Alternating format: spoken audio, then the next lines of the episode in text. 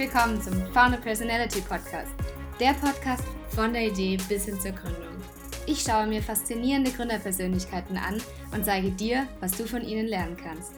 Heute möchte ich dir eine ganz besondere Interviewpartnerin vorstellen, denn einige von euch kennen sie bestimmt schon. Und zwar habe ich heute die wundervolle Sina Diepold bei mir zu Gast im Interview. Sina ist gebürtige Münchnerin und sie hat Sportwissenschaften studiert und hat dabei schon sehr, sehr früh ihre Leidenschaft fürs Yoga entdeckt. Und seitdem gibt sie zahlreiche Yogakurse und ist schon auch um die ganze Welt gereist. Und sie inspiriert einfach mit ihrer sympathischen und herzlichen und auch fröhlichen Art wirklich Tausende von Menschen und behandelt dabei vor allem Themen wie Umweltschutz, aber auch Nachhaltigkeit. Und hat jetzt mit zwei ihrer Freunde das Yoga-Studio Kale Cake eröffnet. Wir sprechen vor allem darüber, warum es so wichtig ist, mit seiner Idee rauszugehen, auch wenn es bereits andere gibt, die die gleiche Idee verfolgen. Und natürlich, wie du es schaffen kannst, deine Leidenschaft oder dein Hobby zu deinem Beruf zu machen. Sina wird euch unter anderem auch erzählen, wie sie es macht, schnelle Entscheidungen zu treffen und warum es doch manchmal auch wichtig ist, zu scheitern. Und ich hoffe, dir gefällt das Interview genauso gut wie mir. Und mein Name ist Jasmin Chiara und ich freue mich so sehr, dass du reinhörst. Schön, dass du da bist. So, dann möchte ich heute meine allererste Interviewpartnerin vorstellen. Ich selbst gehe unheimlich gern zu ihr ins Yoga und freue mich deshalb riesig, dass ich dich heute hier im Interview haben kann und dich als Gründerpersönlichkeit interviewen darf. Deswegen herzlich willkommen, Sina. Schön, dass du hier bist. Dankeschön.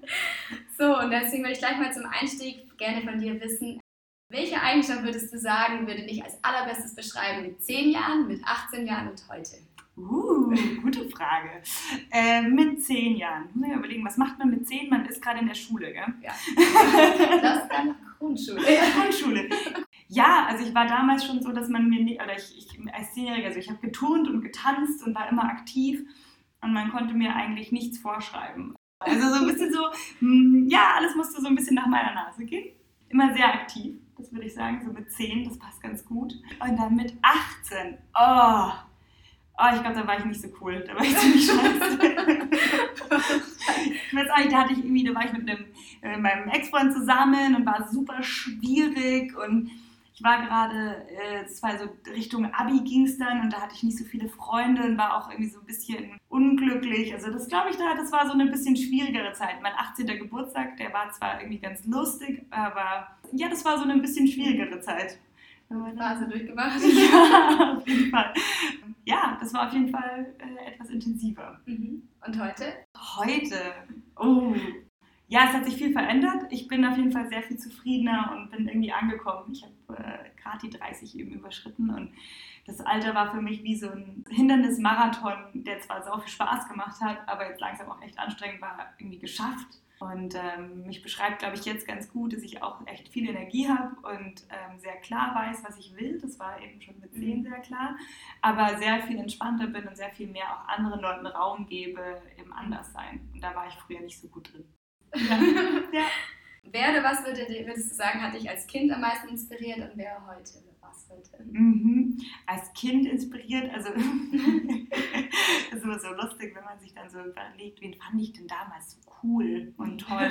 Also ich war doch wirklich jemand, ähm, der total oberflächlich, ich habe Shopping geliebt, das war wirklich ein Hobby von mir. Ich habe äh, mir zeitlang dann so schöne Zeitschriften gekauft, wie Modezeitschriften und die InStyle und so und habe dann, mein Hobby war dann auszusuchen, welche Outfits ich am coolsten finde. Und da waren es dann doch immer solche Sachen, die mich auch echt irgendwie inspiriert haben.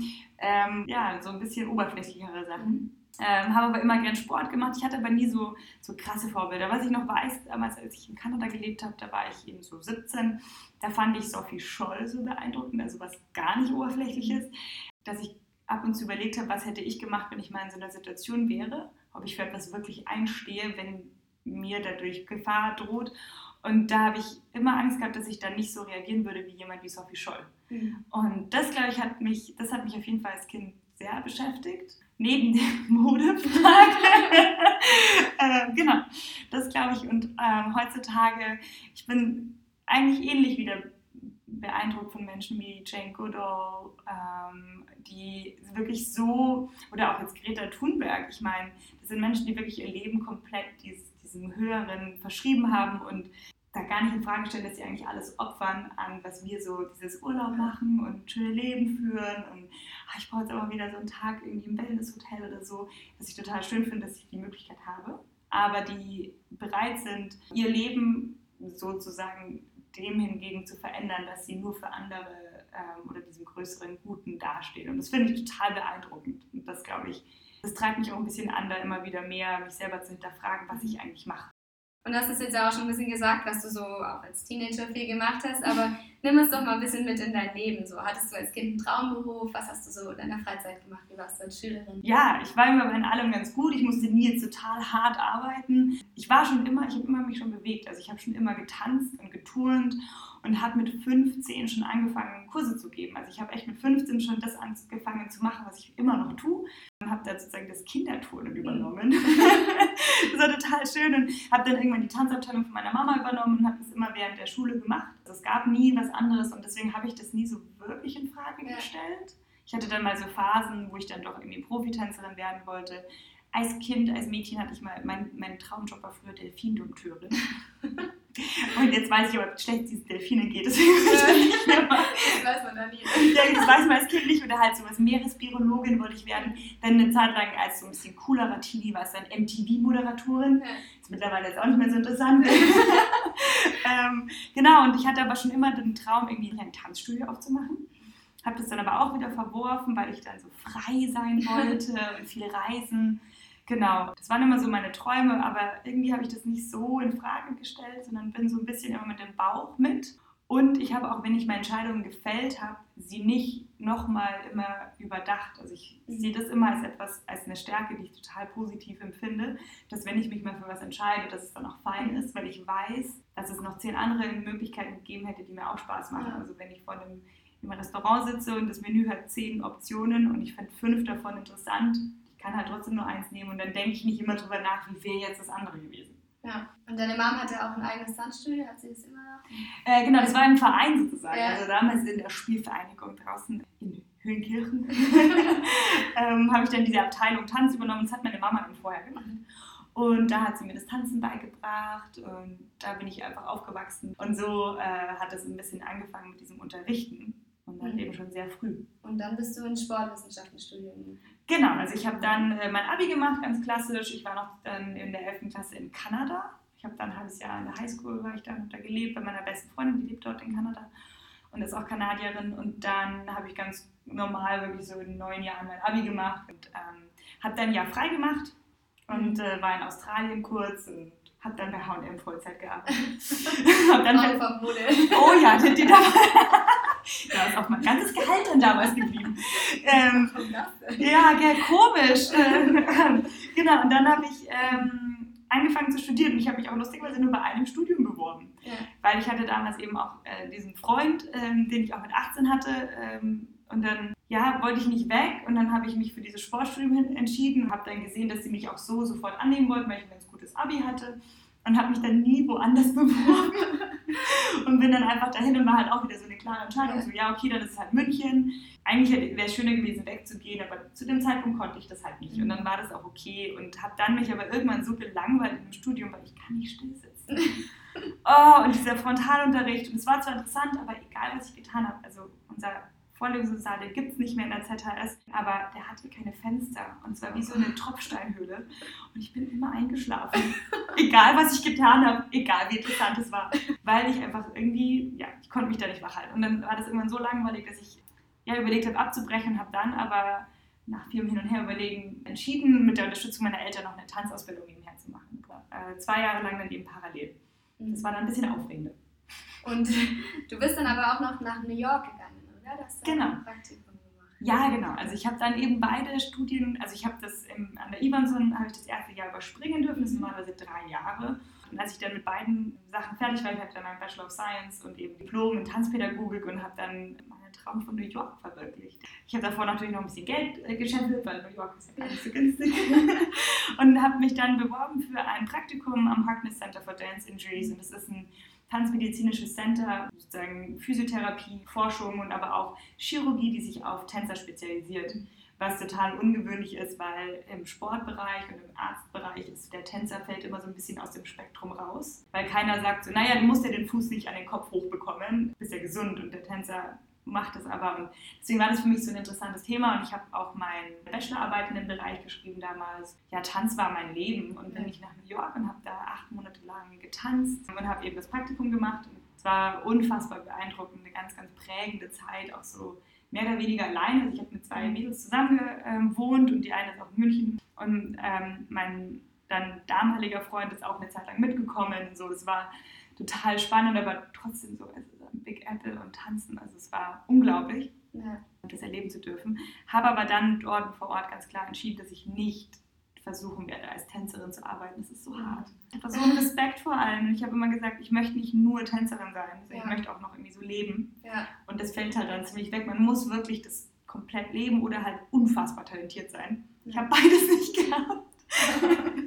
und dann, genau, da war ich dann 800 in New York und das war ganz, ganz beeindruckend. Da habe ich ja. so viel mitgenommen und ich erinnere mich so gerne noch an diese Zeit ähm, zurück. Genau. Und wie bist du dann zum Yoga gekommen? Wie war denn der Weg? Ja, der ist lustig, der Weg eigentlich. Ähm, ich bin da so ein bisschen reingestolpert. Also ich hatte in New York, ähm, gab es eine Tanz, äh, eine Tanzgruppe, die gibt es leider nicht mehr und die war für mich so wow. Die haben dann die Tänzer behandelt, sozusagen manuell vor Ort und dann durfte ich da mit und diese Tänzer kennenlernen. Und das ist wie so, keine Ahnung, Justin Timberlake kennenlernen. Und dann so, oh mein Gott. Ähm, das ist ein totaler Fangirl-Moment. Und dann haben die auch einen Workshop angeboten, da bin ich natürlich hingerannt. Ja. War wirklich am absoluten Höhepunkt meiner tänzerischen Fähigkeiten. Ich war so trainiert, ich war so gut, ich habe wahnsinnig schnell aufgenommen. Ich war nie wieder so gut, wie ich damals war. Und dann war ich bei diesem Workshop und dann wie es halt dann so passiert, bin ich umgeschnackelt. Also habe ich mir mein Außenband angerissen während dem Workshop. Also es war halt wirklich so volle, volle Bandbreite an diesem Tag, ich in diesem Workshop bei dieser Company und dann habe ich mir mein Außenband angerissen. Bin dann da äh, Tränchen rausgehumpelt und ähm, bin dann auch wieder heimgeguckt. Ähm, hatte natürlich ärztliche Unterstützung, weil ich ja mit dem Harkness Center war, also das mhm. war cool.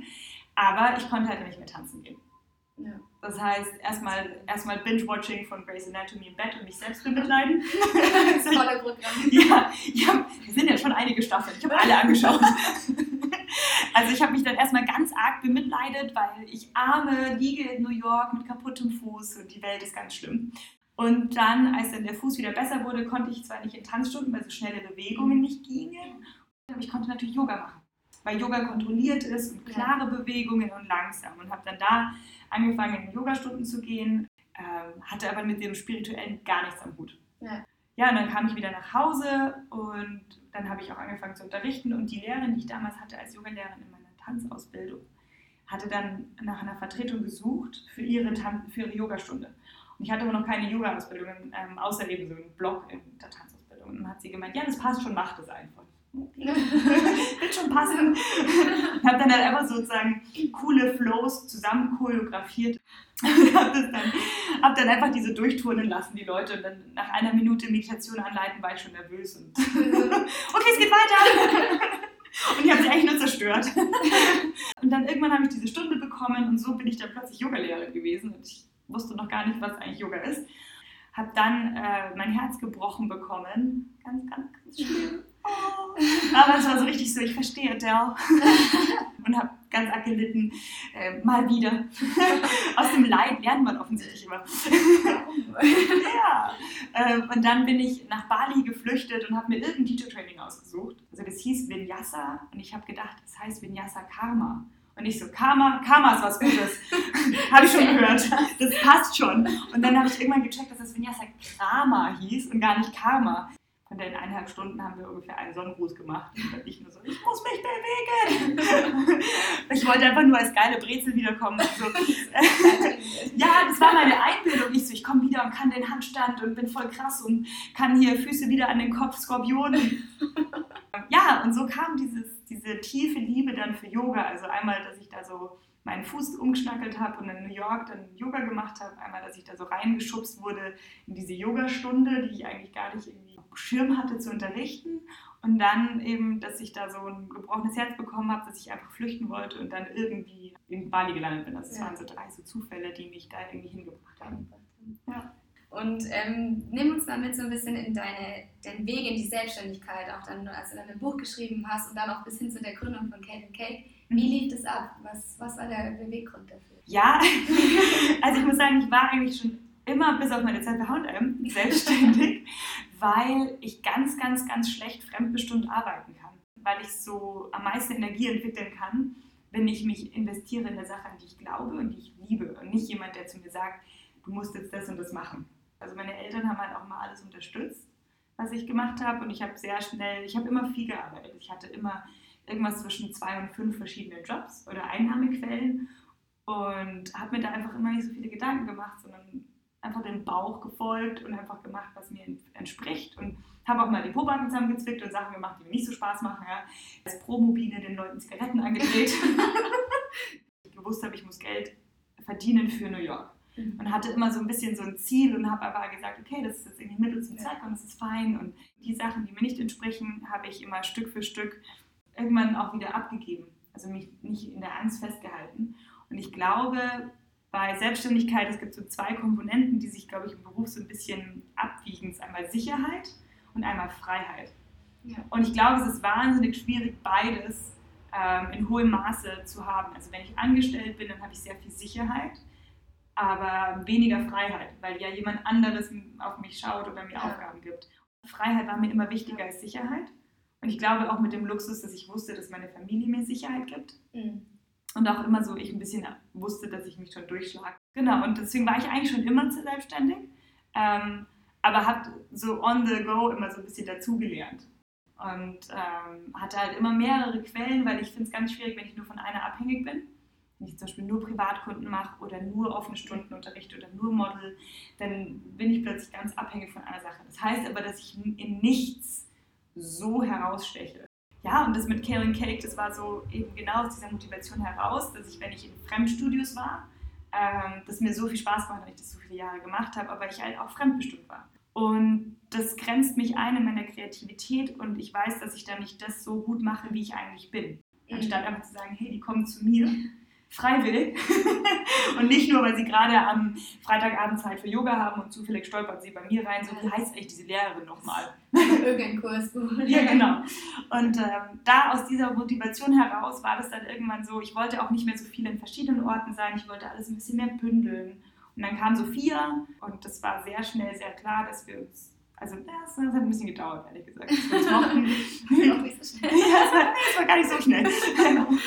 Ja, und es war wieder so ein, also entweder machen wir es jetzt und wir machen einfach aus dem Bauch heraus diese Geschichte oder nicht. Und dann ist uns auch das, diese Räumlichkeit so ein bisschen in den Schoß gefallen. Und wir haben so gesagt, so ja, so in zwei Jahren vielleicht. Und ich habe festgestellt, umso mehr ich mich mit dem Yoga beschäftigt habe, diese Dinge, die man sich wünscht, die kommen, wenn man auch so ein bisschen ins Vertrauen geht. Und dann aber auch, dass sich das annimmt. Nicht zu sagen, nee, ich wollte, dass der Raum aber 100 Quadratmeter hat.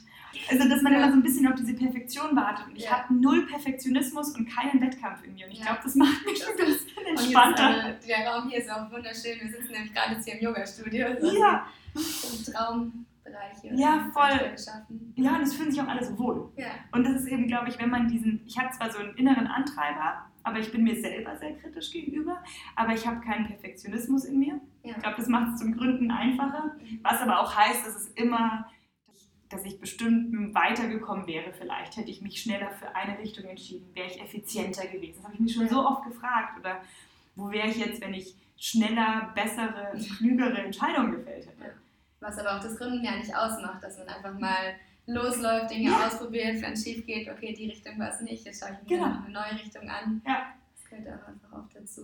Voll, und das finde ich so schön, weil ähm, dann macht es auch wirklich Spaß, weil dann kann man, das ist dann Teil vom Leben und ja. nicht dieses, ich, dieses Gründen ist so machen, machen, machen, genau, ja. sondern ich habe einfach so dem Bauch vertraut und bin hinterher und ich habe zwar so ein Wettkampfgefühl in mir, aber eher mit mir selber. Ja. Also ich habe auch nie Wettkampfsport gemacht deswegen, ja. ähm, weil ich das, das interessiert mich nicht, sondern ich, werd, ich, ich tue mich immer an mir selber messen. Mhm. Weil wenn ich jetzt anfange, mich in anderen Studios in München zu messen, ähm, dann, dann wird es echt schwierig, weil es gibt so viele gute Studios. Und es, und es ist so schön, weil klar will man irgendwo gut sein, aber eigentlich will ich ja nur, dass es mir gut geht. Dass man es gar nicht so als Wettbewerb sieht, sondern eher, dass jeder für sich individuell sein eigenes Ding machen kann, obwohl es viele davon gibt. Ja, genau. Und es soll vor allem mir entsprechen. Ja. Ähm, Wenn es schon 3000 Yoga-Lehrerinnen gibt, ähm, ich kann nicht alle unterrichten. Ich hoffe, dass jeder auf dieser Welt Yoga macht, aber ich kann nicht alle gleichzeitig unterrichten. Ja. Ich bin froh, wenn es mehr, mehr, mehr Menschen gibt, die Yoga unterrichten und dann ähm, ist auch nicht jeder kann mit mir, weil ich kann ja auch nicht mit jedem. Ja. Gott sei Dank. Also auch gut ist. Ja. Und dann denke ich mir nur so, wenn es aber meinem Herzen entspricht und meinem Bauch und dem, was ich, was ich liebe, dann mach's, weil Fakt, das Leben ist viel zu kurz, als dass man sich dann Gedanken macht, ob es nicht schon fünf andere machen. Wir sind so viel, wir sind sieben Milliarden Menschen auf der Welt. Wir haben uns versiebenfacht seit dem 19. Jahrhundert. Es gibt einfach alles schon. Man kann. mehrmals. Ja, und es gibt so viele Menschen, die das wollen und die es brauchen, wenn es von Herzen kommt. Und nicht einfach nur, um ähm, Kohle zu machen, ja? weil Kohle ist Mittel zum Zweck und nicht ja. der Zweck.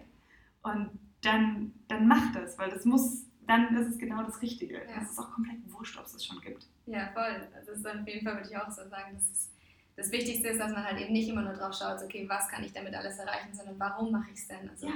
was bewegt mich dazu, den, ja. diese Richtung einzuschlagen?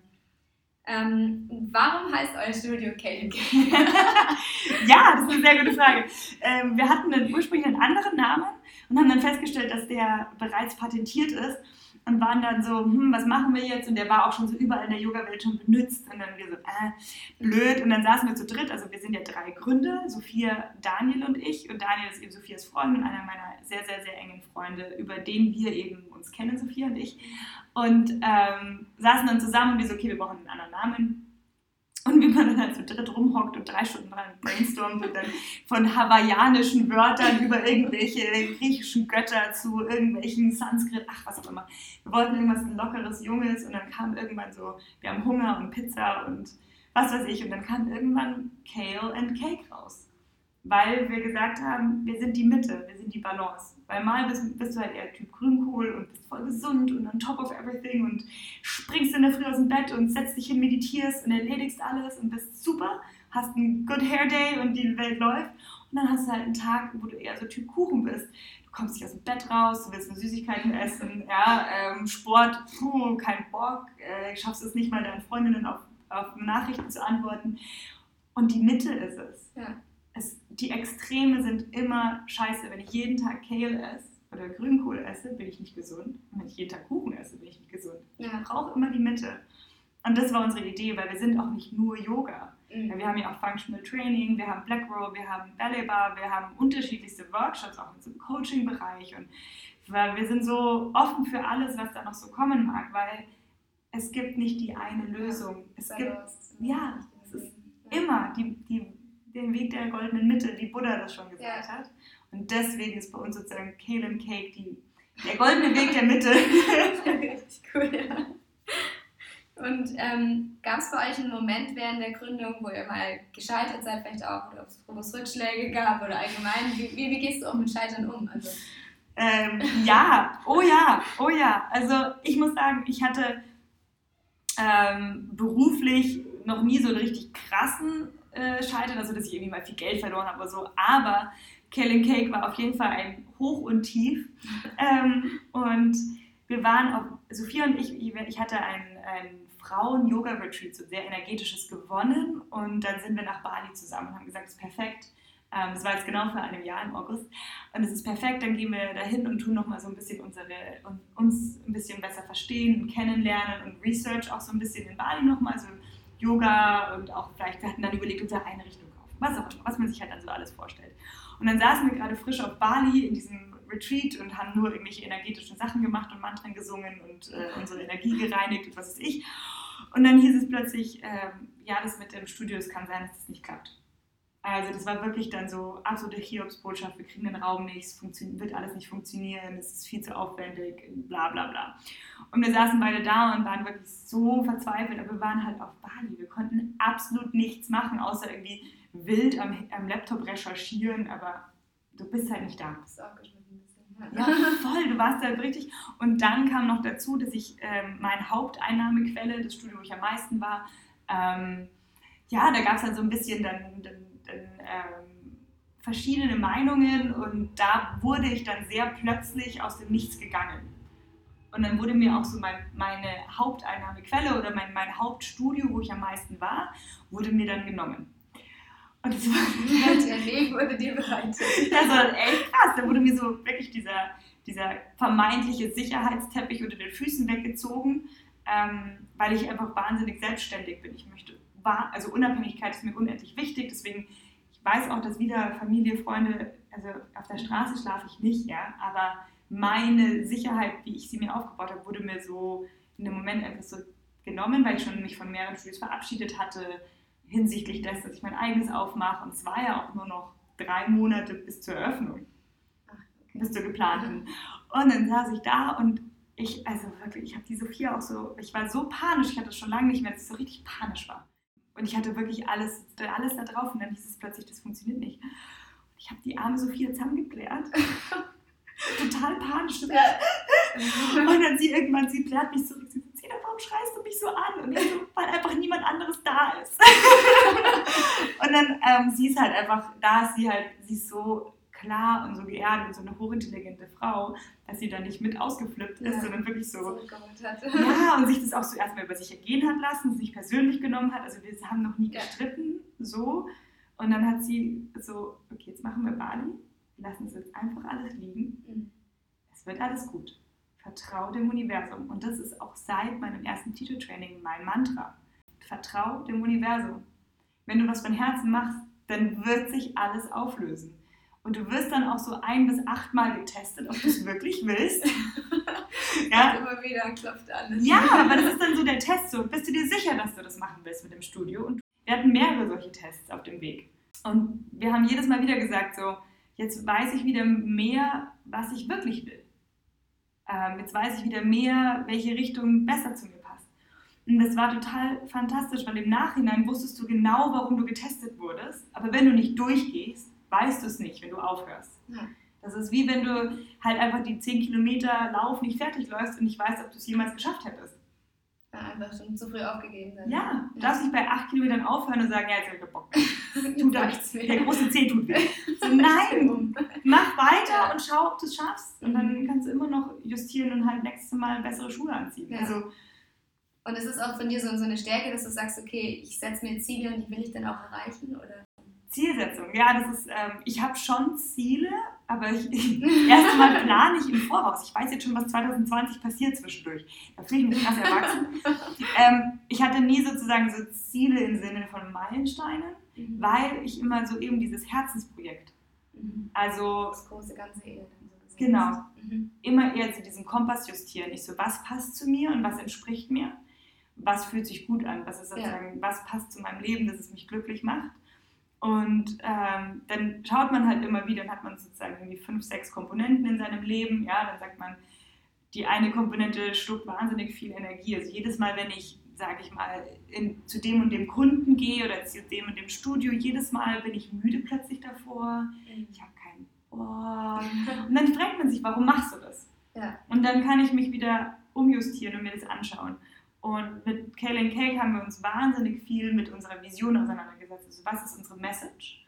Und jede Entscheidung schauen wir immer wieder, ob das sozusagen der Message entspricht. Mhm. Aber dadurch, dass wir kein Unternehmen haben im Sinne von, ähm, wir verkaufen ein bestimmtes Produkt, das haben wir nicht. Ja. Oder wir haben auch nicht, ähm, ja, wir haben jetzt auch nicht irgendwie so und so viele Mitarbeiter. Und ich muss auch sagen, wir sind so glücklich, weil es läuft wirklich gut, es ist viel los, äh, die Leute sind glücklich. Aber ich glaube, weil wir es aus dem Bauch und aus Liebe machen, läuft sowieso. Ja, von ganz alleine kommt es dann. Ja, ja, und wir haben schon irgendwie eine Vision, aber wir halten uns nicht mit Gewalt an der fest, sondern wir wissen so, das ist unsere Vision. Ähm, aber wir sind auch offen für was dann sozusagen noch dazukommt, weil wie gesagt, wenn ich mir einbilde, es müssen 100 Quadratmeter Studio ja. sein und dann kriegst du halt 95 Quadratmeter Studio beispielsweise, ja, und dann, dann, dann bist du aber so fest, ja, dann visualisierst du das, dann weißt du diese ganzen ja. wunderschönen Tools, die wir haben. Und dann kommt es ein bisschen anders. Und dann bist du aber so festgesetzt auf diesem Meilenstein, dass es so sein muss, dass du verpasst, mhm. dass es eigentlich schon längst da ist. Ja. Und das glaube ich, ich könnte besser sein im Ziele setzen. Ich werde auch immer besser. aber ich mache sehr viel aus dem Bauch. Ja. Passt zu mir? Entspricht es meinen Werten? Entspricht es meinem Ziel und meinem meinem großen Ganzen oder ich mache immer diese John Strzelecki-Sache mit dem Zweck der Existenz in The Big Five for Life. Mhm, das finde ich so eine schöne Metapher und die hilft mir ganz arg, mich dann immer zu hinterfragen, ich möchte jeden Tag glücklich sein und jeden Tag Spaß haben Ja. an der Sache, die ich mache. Und das, ab und zu macht es halt mehr und mal weniger Spaß. Das ist okay. Gehört auch dazu. Absolut. Und ähm, aber das große Ganze muss stimmen. Ja. Und nicht, Gesamtbild. Genau. Und nicht hoffen, dass es irgendwann später dann mal so. Und wie sieht bei dir so ein ganz normaler Alltag aus? Wie organisierst du dich? Wie läuft das ab? Was, was machst du da? Äh, ganz normaler Alltag. Ja, ist lustig, weil ich. Überhaupt. Also es gibt sozusagen, bei mir ist eher so, dass der Montag dem Montag gleich, der Dienstag dem Dienstag. Aber an sich ist jeder Tag unterschiedlich bei mir, weil ich einfach unterschiedliche Termine habe, aber die sich so ein bisschen fixieren. Ähm, also weil ich ja meine festen Kurse habe und so weiter. Aber ich habe immer so eine Mischung aus Privatkunden, Meetings. Ich sehe auch eigentlich fast jeden Tag, schaue ich, dass ich eine Freundin oder einen Freund irgendwie sehe oder mit meinem Freund Zeit verbringe, meine Familie besuche. Also so ein bisschen Social Life. Dann ähm, bin ich auf jeden Fall eigentlich fast jeden Tag hier im Studio. Entweder habe ich einen Kurs oder ich habe mit Sophia ein Meeting ähm, und wir schauen, was wir halt alles tun müssen rund um das Studio herum oder wo wir verbessern können, wo wir justieren können. Genau, es ist so eine Mischung aus am Laptop sitzen, im Auto von A nach B gurken und Kurse geben. Das ist eigentlich so der Hauptteil. Der Alltag. Ja, genau. Und ähm, gibt es irgendwas, was du dir heute oder was du heute kannst, was du dir früher nie zugetraut hättest? Was du vielleicht auch durch die Gründung irgendwie auch gelernt hast? ich glaube vor allem ganz klar definieren, was meine Grenzen sind. Also was für mich okay ist und was ich möchte und was ich nicht möchte. Also ich, wie gesagt, meine Mama hatte schon gesagt, dass ich klein war, dass man mir nichts aufzwingen konnte. Aber so dieses Aussprechen und dieses wirklich meinem Bauch vertrauen und das immer wieder üben, dass mein Bauchgefühl recht hat. Weißt du, wir, wir hören dann, wir wissen zwar irgendwie so, hm, ich glaube, das ist jetzt nicht so cool, aber durch von außen irgendwelchen Idealen oder wie es was toll ist, auferlegt habe ich mich dann doch irgendwie überreden lassen oder ich bin aus Angst in der Situation geblieben, die mir nicht gut getan hat oder also aus Angst zum Beispiel vor alleine sein, aus Angst davor nicht, genau, nicht gemocht zu werden Ja. oder so ähm, und dieses für mich selbst einstehen und ich kann mittlerweile richtig gut auch alleine sein. Und das Ja. hätte ich nie gedacht, dass ich es liebe, mir selbst Raum zu geben und für mich zu sein.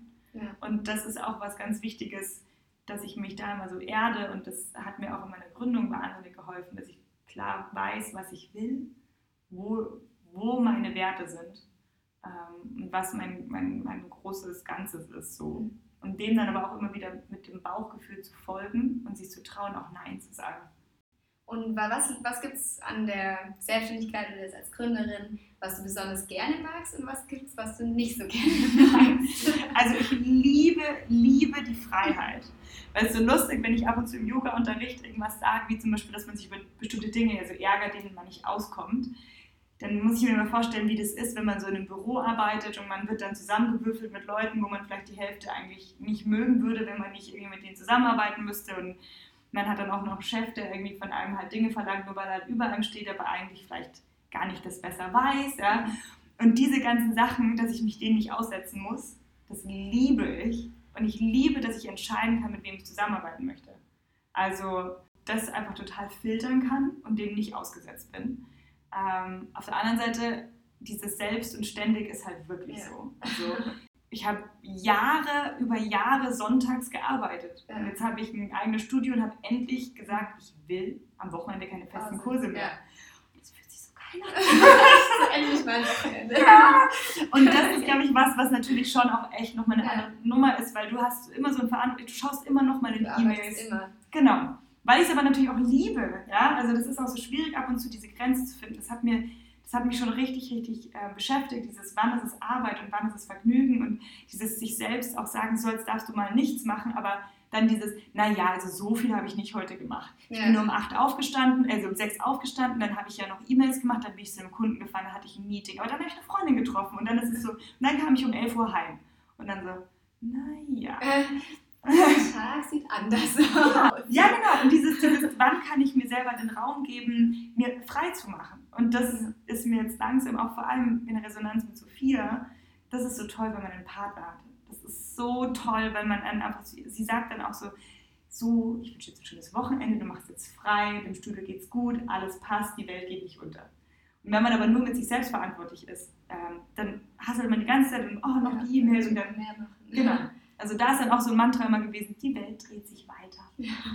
Also das ist, glaube ich, was... Ja, genau, auch am Wochenende zur Not. Ja, das ist auf jeden Fall was, was ich super schwierig finde in der Selbstständigkeit. Ja. Und gibt es irgendwie was, was du sagst, ist so das größte Learning, das du jetzt als Gründerin gemacht hast oder was, was du wirklich dankbar bist, vielleicht sogar, dass du das mhm. erfahren durftest? Mhm. Ja, also auf jeden Fall dieses eine zweite Person dabei haben, ist, die aber gut zu einem passt. Es muss nicht jetzt wie bei uns, wir sind ja auch wirklich gute Freundinnen, ähm, aber es ist schon sehr klar Business auch viel zwischen uns. Also dass man jemanden hat, mit dem man sich austauscht. Es muss auch nicht zusammen im selben Business sein, aber jemanden, ob man sich sozusagen jemanden in einer ähnlichen Situation sucht, aber dieses, dieses Vor- und Zurückspielen von, hey, wie findest du das? Was würdest du da tun? Das ja. finde ich unglaublich wichtig. Ich möchte nicht mal ansatzweise diese Entscheidung ab und zu rufe ich Sophia an wegen, ähm, welche Farbe Klopapier sollen wir bestellen? Also, also, so, also wirklich solche Sachen, ja. ähm, so banale Sachen, weil ich so froh bin, dass ich immer jemand anders habe, der da mit mir nochmal drauf schaut. Genau, das finde ich fantastisch. Und dieses, es gibt kein Perfekt, trau dich einfach und du wirst ein paar Mal getestet. Weil wenn es dein Herzensprojekt ist, dann machst du weiter und wenn es es nicht ist, dann hörst du wahrscheinlich auf. Ja. Und du wirst ein paar Mal getestet. Sei dir dessen sowas von sicher. Irgendein Test wird immer da sein. Absolut. Und das wird auch nicht irgendwie äh, aufhören, nur weil man, keine Ahnung, dann schon irgendwie länger dran arbeitet. Es kommt vielleicht nochmal ein Test. Mal schauen. Okay, dann habe ich jetzt auch schon ein paar Abschlussfragen noch für dich. Mhm. Ähm, Gibt es einen Podcast, einen YouTube-Channel oder irgendein Buch, was du sagst, das dich sehr inspiriert hat, bewegt hat, dich irgendwie zum Umdenken ja, ähm, schöne Sachen. Also ich bin ein großer Fan von Laura Seiler, ist auch eine Freundin von mir, die ich sehr, sehr mag. Ich war jetzt auch bei ihrem Team Liebe Festival, durfte Yoga unterrichten und ähm, das inspiriert mich sehr. Das hat mich auch ganz nochmal auf eine ganz andere Richtung gebracht. Ja. So diese Selbstliebe-Thematik und das fand ich total spannend und finde ich auch immer noch sehr spannend. Das inspiriert mich sehr. Ich bin ein ganz großer Fan von Deepak Chopra. Mhm. Ich liebe seinen Podcast. Allein der indische Dialekt. es, ist, oh, ist einfach so toll. Den höre ich so, so gerne, diesen Podcast. Ähm, die eben, wie schon gesagt, die John Strelacki Bücher. Ja, ja, und Safari des Lebens ist äh, mein heimlicher Liebling. Ja. Das habe ich sehr, sehr gern gelesen. Ja. Ähm, und was ich ganz, ganz, ganz toll fand, ist, ähm, das sage ich eigentlich immer als eines meiner Lieblingsbücher, ist vom Dalai Lama und von Erzbischof Tutu, äh, The Book of Joy oder das Buch der Freude. Mhm. Das ist so inspirierend und da wirst du wieder so ein bisschen auf die Erde runtergeholt, worum es eigentlich geht. Worum es wirklich geht, ja. ja. Sehr schön. Und ähm, Jetzt stell dir mal vor, du bist mindestens 100 Jahre alt und du triffst dein 100-jähriges Ich. Ähm, was würdest du gerne von dir hören, was du bis dahin alles erreicht hast und was andere von dir gelernt haben könnten? Mm. Also ich gehe davon aus, dass ich keine Zähne mehr habe. Also rede ich keinen Show. Aber ähm, das ist eine schöne Frage. Also ich, ich hoffe, dass ich, ich weiß noch nicht wie, aber dass ich noch ähm, einen Weg finde, für die Umwelt einen größeren Beitrag leisten zu können. Ähm, mhm. da bin ich sehr auf der Suche, was ich da tun kann. Und dass ich, dass ich mir, mein 100 Jahre altes Ich mir sagt, das wird schon alles gut. Ähm, mach das weiter, was du jetzt machst und vertraue deinem Bauch weiterhin. Du bist auf dem richtigen Weg. Und das glaube ich, gar nicht zu wissen, was wirklich kommt, sondern ja. eher so, das passt schon. Vertrau einfach drauf. Genau, ja. Sehr schön, ja. Und jetzt stell dir vor, du würdest ähm, dein damaliges Gründer-Ich treffen. Mhm. Also entweder in, in den Weg in die Selbstständigkeit oder auch vor der erst, vom ersten Tag von der Eröffnung von Kate Cake. Was würdest du deinem damaligen Gründer-Ich auch mit auf den Weg geben? Mhm. Also wird sehr viel voller, als du denkst. Die Leute kommen, keine Angst. ähm, ja, und ähm, steh für deinen Wert ein das ist okay. Man muss nicht allen gefallen, ja. um viele glücklich zu machen. Ja. ja, das ist echt super, super wichtig. Wenn jemand sagt, okay, ich möchte gerne noch mehr über Sina erfahren, wer ist diese Sina? ähm, wie kann man dich kontaktieren? Wo findet man dich? Genau. Also natürlich auf Tea and Cake in München. Ähm, ich habe natürlich eine Webseite, sinadiepold.de und habe da auch einen Blog, habe schon länger nichts mehr geschrieben. Weil man hat ja immer so Phasen. Man hat viele Sachen. man hat ja viele Sachen. Genau, also da erwischt man mich eigentlich sehr gut. Ich bin auf Instagram auch sehr aktiv. Ähm, genau, und wenn man aber halt auch mal wirklich irgendwie Infos haben will, gerne eben eine E-Mail an dich schicken oder an mich. Mhm. Das gibt es alles über die Webseiten. Und ähm, ja, genau. Werde ich auch alles noch in die Show Notes packen und auch den Link zu deinem schönen Buch. Und dann sage ich danke, danke für dieses wunderschöne Gespräch und auch vielen Dank für deine wertvolle Arbeit als Gründerin. Und vielen Dank, dass ich hier sein durfte. Ja, danke dir. Ich hoffe, dir hat das Interview genauso gut gefallen wie mir. Wie schon gesagt, alle Bücher und Podcast-Tipps von Sina sowie die Links zu ihr und ihrem Buch findest du in den Show Notes. Schreib mir super gerne auf Instagram unter das Bild mit ihr, was du aus dem Interview für dich hast mitnehmen können. Dort findest du mich unter jasmin.chiara, Chiara mit CH. Und ich wünsche dir jetzt noch einen wundervollen Tag und freue mich schon sehr, wenn wir uns das nächste Mal wieder hören, hier im Founder Personality Podcast. Evolve, Create, Establish, deine Jasmin.